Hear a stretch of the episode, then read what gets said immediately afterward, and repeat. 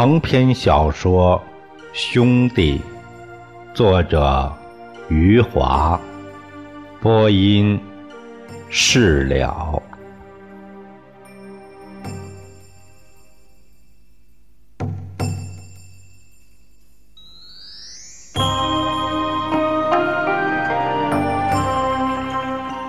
李光头的破烂生意迅速壮大。我们县里的领导终于忍无可忍了。李光头的破烂货在政府大门外堆积如山。他们屈指算来，这个李光头静坐示威都快四年了，回收废品破烂货也有三年多了。刚开始，李光头只是在大门一侧。堆了破烂小山儿，如今他在大门两侧堆起了四座破烂大山，还招揽了十个临时工。上班下班以县政府的铃声为准。刚开始，群众只看见外地的卡车把破烂拉走。后来是外地的卡车拉着破烂来了，再由李光头批发到全国各地去。群众目瞪口呆，说：“这李光头是不是想做全国的丐帮帮主啊？”李光头摇着脑袋，财大气粗地告诉群众：“他是个生意人。”他对权力不感兴趣，他已经把刘镇发展成了华东地区最重要的破烂集散地之一。他说：“这才是万里长征第一步，第二步是全中国，第三步是全世界。”这天不会太远。当刘镇成为全世界的破烂集散地，你们想想，刘镇就是毛主席所说的“风景这边独好啦”。我们县里的领导都是穷人出身，他们不怕脏。不怕废品破烂的气味飘进办公室，他们就怕上级领导下来视察时，一看见大门外的四座废品大山，就会脸色铁青。上级领导非常生气，说：“这哪像个政府机关，简直是垃圾中心。”我们县里的领导天不怕地不怕，就怕升不了官上级领导不高兴了，县里领导的仕途就大受影响。县里的几个主要领导紧急开会研究，趁着李光头还没有把刘镇变成全世界的破烂集散地，赶紧处理，要不以后就更不好办了。县里的主要领导一致同意，把清除政府大门外的废品山当成了县里的形象工程来抓。他们研究了两种方案：一是出动武警和民警，强行将李光头的废品山清理掉；这个方案很快被否决。自从李光头捡废品、破烂挣钱后，首先想到的就是还债，这让他在群众当中威望直线上升，已经凌驾于县长之上了。县里的领导知道众怒难犯，他们说对付一个李光头没什么。就怕有些群众会趁机寻衅滋事，发泄自己的不满。于是他们通过了第二种方案，就是满足李光头的要求，让他重新回到福利厂工作，让他重新去做以前的那个李厂长。这样既挽救了一个同志，又清理了政府门外的垃圾废品山。民政局的陶青局长接到书记、县长的指示，来找李光头谈话了。四年多前，陶青。开除了李光头，现在又要自己去把李光头请回来。陶青走出民政局院子时，心里很不是滋味。陶青知道李光头是个什么货色，没有梯子，他想着要往上爬；给了他梯子，他就要背着他往上爬了。陶青心里。盘算着，先要给这小子一个下马威，再让他重新回来做那个李厂长。陶青走到了李光头的四座破烂山的山脚下，李光头指挥着十个临时工，正在干得热火朝天。陶青在李光头身后站了一会儿，李光头没有发现。陶青只好响亮的咳嗽一声。李光头转回身来，看到是昔日的老领导陶青局长，立刻亲热的叫起来：“ 陶局长，你来看望我了。”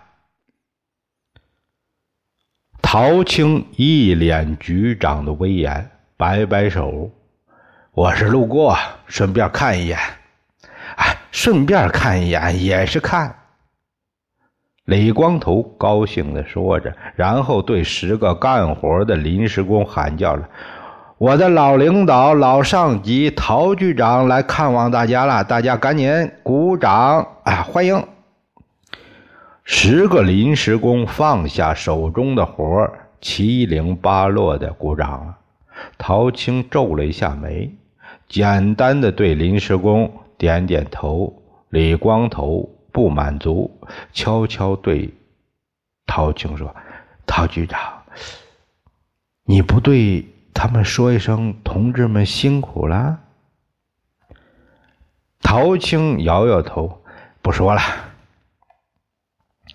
好吧，李光头点点头，对着临时工们说：“你们干活吧，我要跟陶局长去办公室坐坐。”李光头殷勤的将陶青请进了他的茅棚，唯一的一把椅子让给陶青坐，自己坐在了床上。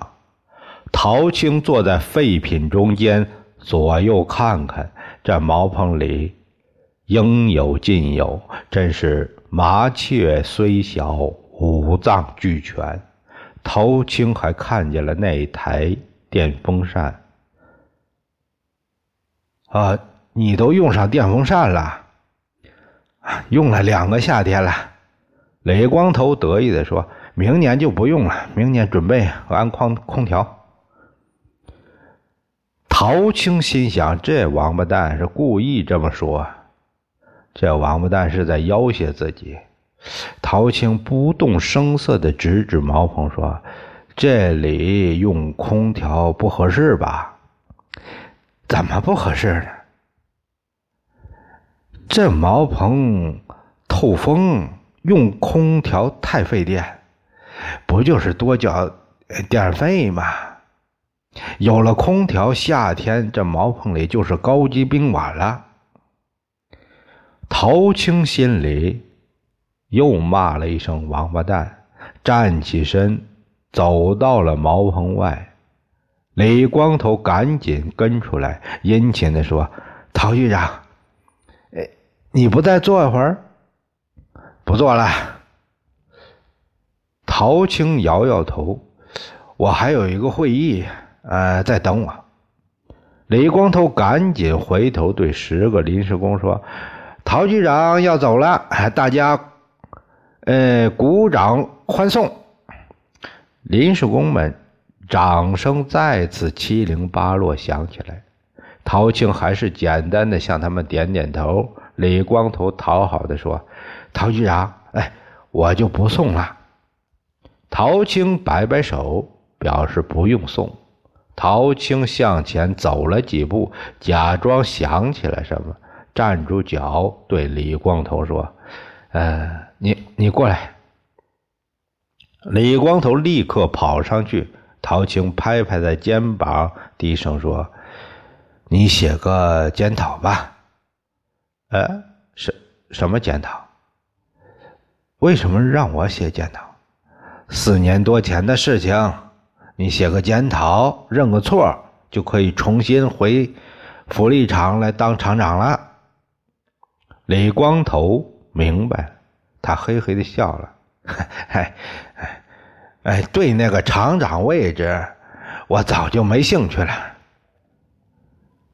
陶青心里骂着李光头王八蛋，嘴上还是严肃的说：“你先考虑一下，哎，也是一个机会。”机会。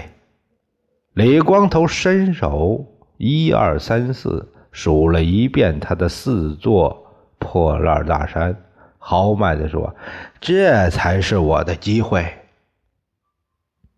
陶青阴沉着脸继续说。我劝你还是考虑一下。不用考虑，李光头坚定的说：“我放着这么大的事业不做，去做什么福利厂厂长？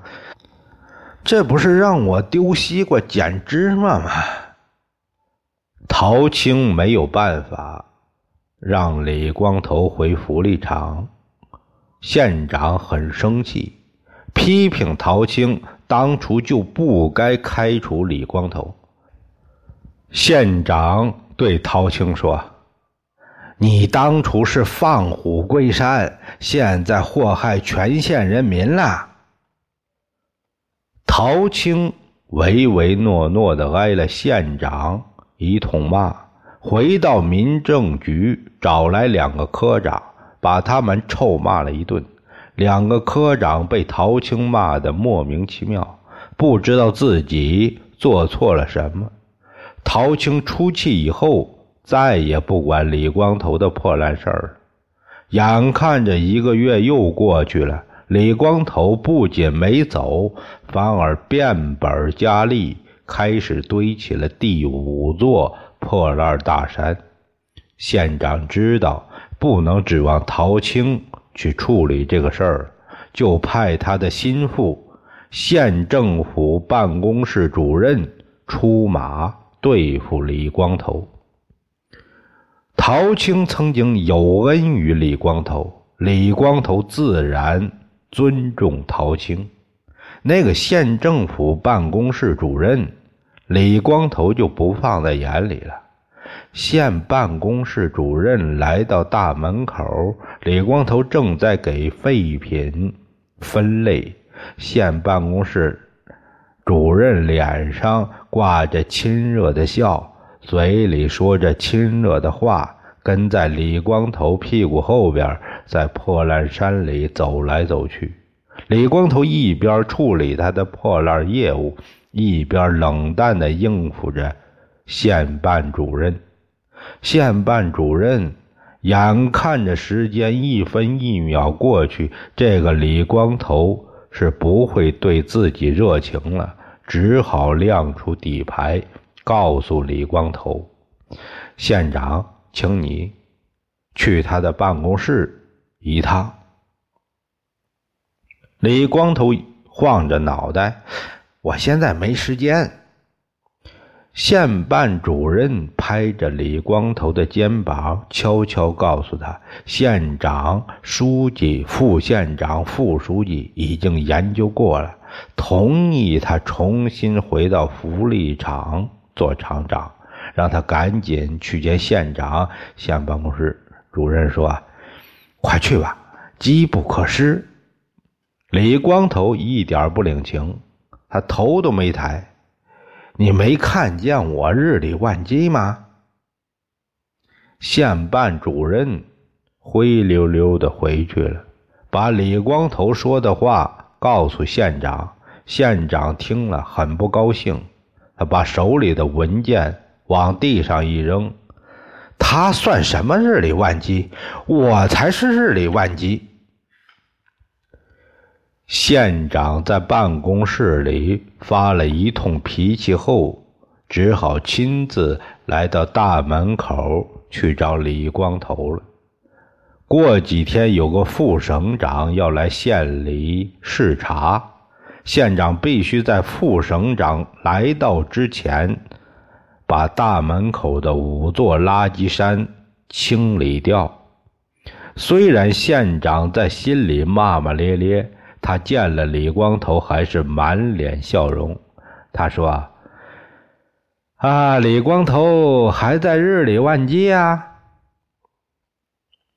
李光头看到县长亲自来了，放下了手里的活，抬头和县长说话了。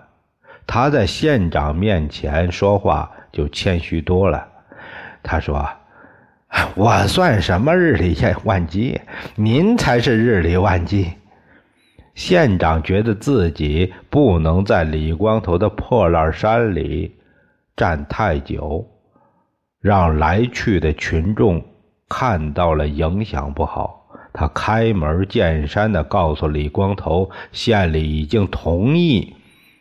啊，让他返回福利厂工作的申请，前提是他必须在两天时间内把这五座破烂大山清理干净。李光头听了县长的话，他没有吭声，继续低着头收拾自己的破烂。县长一旁站着，等着李光头回答。县长心里火冒三丈，心想：这个李光头真是不识抬举。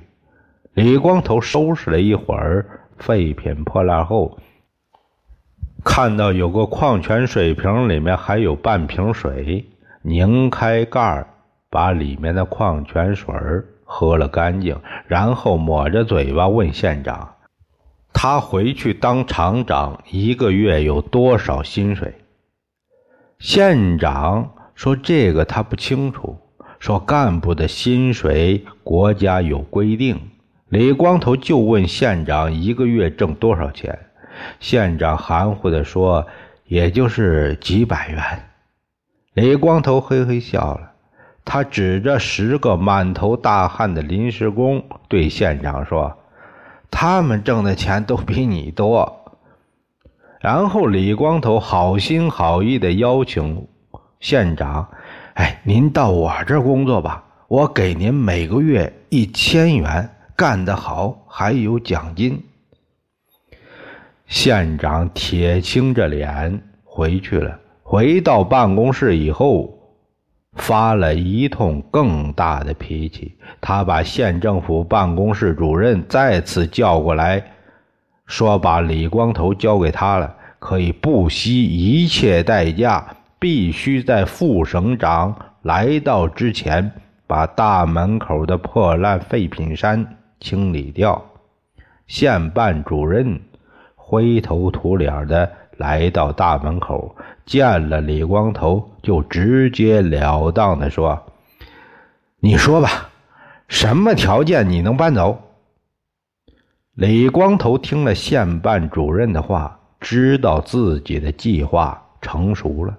他挥手，斩钉截铁的说：“他不回福利厂去工作。”衣衫褴褛的李光头口若悬河，他说：“那点儿厂长薪水养不活他。”他神气地说：“再说，好马也不吃回头草。”就在县办主任不知道如何是好的时候，李光头换了一副嘴脸。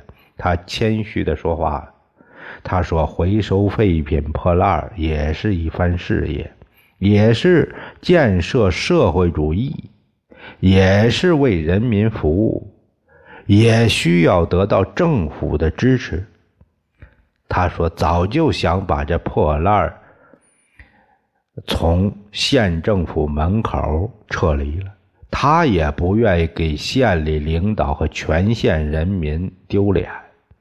他是苦于没有别的地方，所以一直在这里苦苦支撑。李光头说的情真意切，说的县办主任频频点头。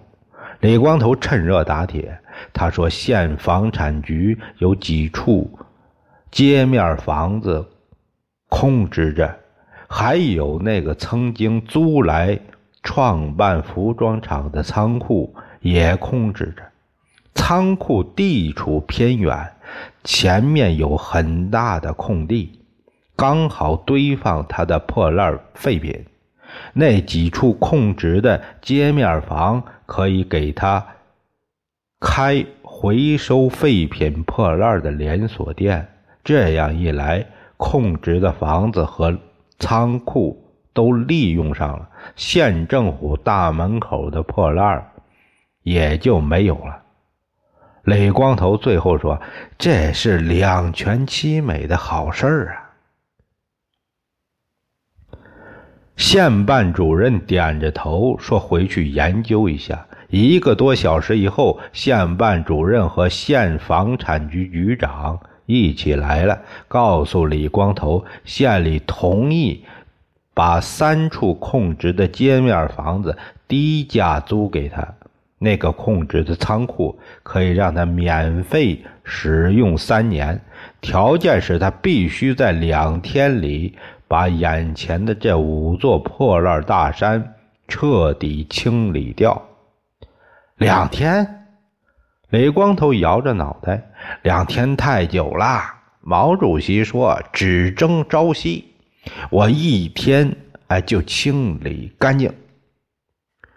李光头说到做到，他雇佣了一百四十个农民，加上十个临时工和自己一百五十一个人，干了一天二十四小时，变魔术似的把县政府大门外的五座破烂大山清理掉了。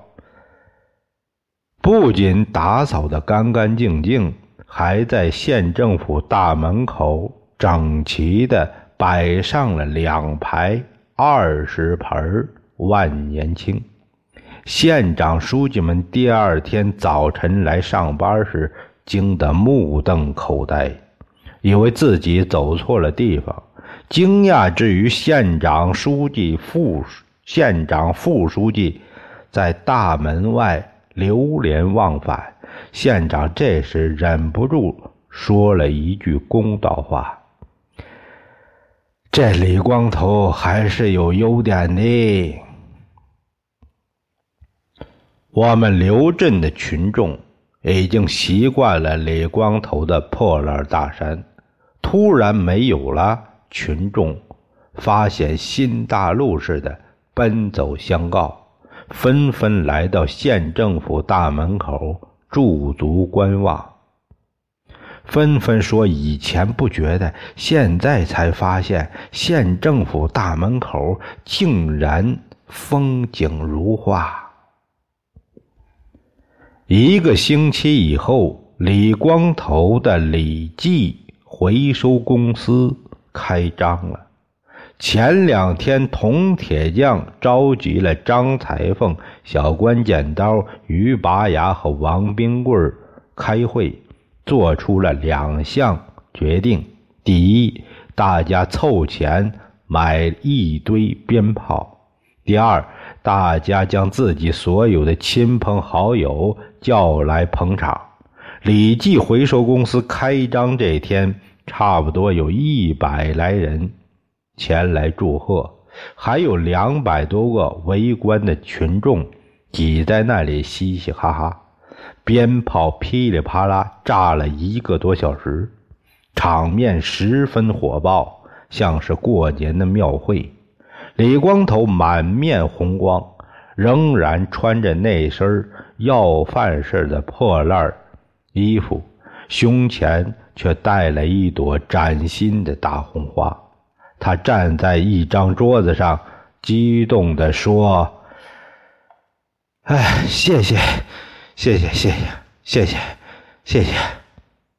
李光头结结巴巴的说了一堆谢谢后，总算是流畅的说起来：“就是家里有人结婚，也不会这么多人；就是家里人死了，也不会这么多人。”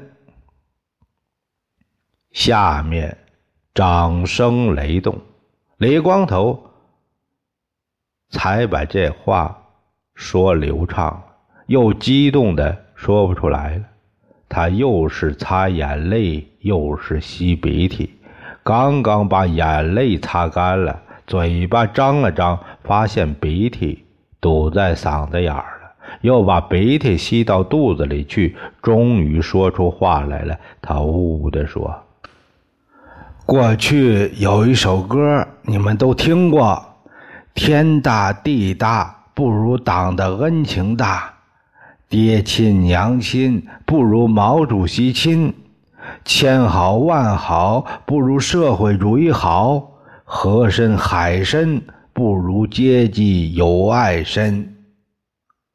李光头继续擦着眼泪，继续吸着鼻涕，继续说：“我要把这首歌改一改，唱给你们听。”李光头。呜咽的唱起来：“天大地大，不如党和你们的恩情大；爹亲娘亲，不如毛主席和你们亲；千好万好，不如社会主义和你们好；河深海深，不如你们的阶级友爱深。”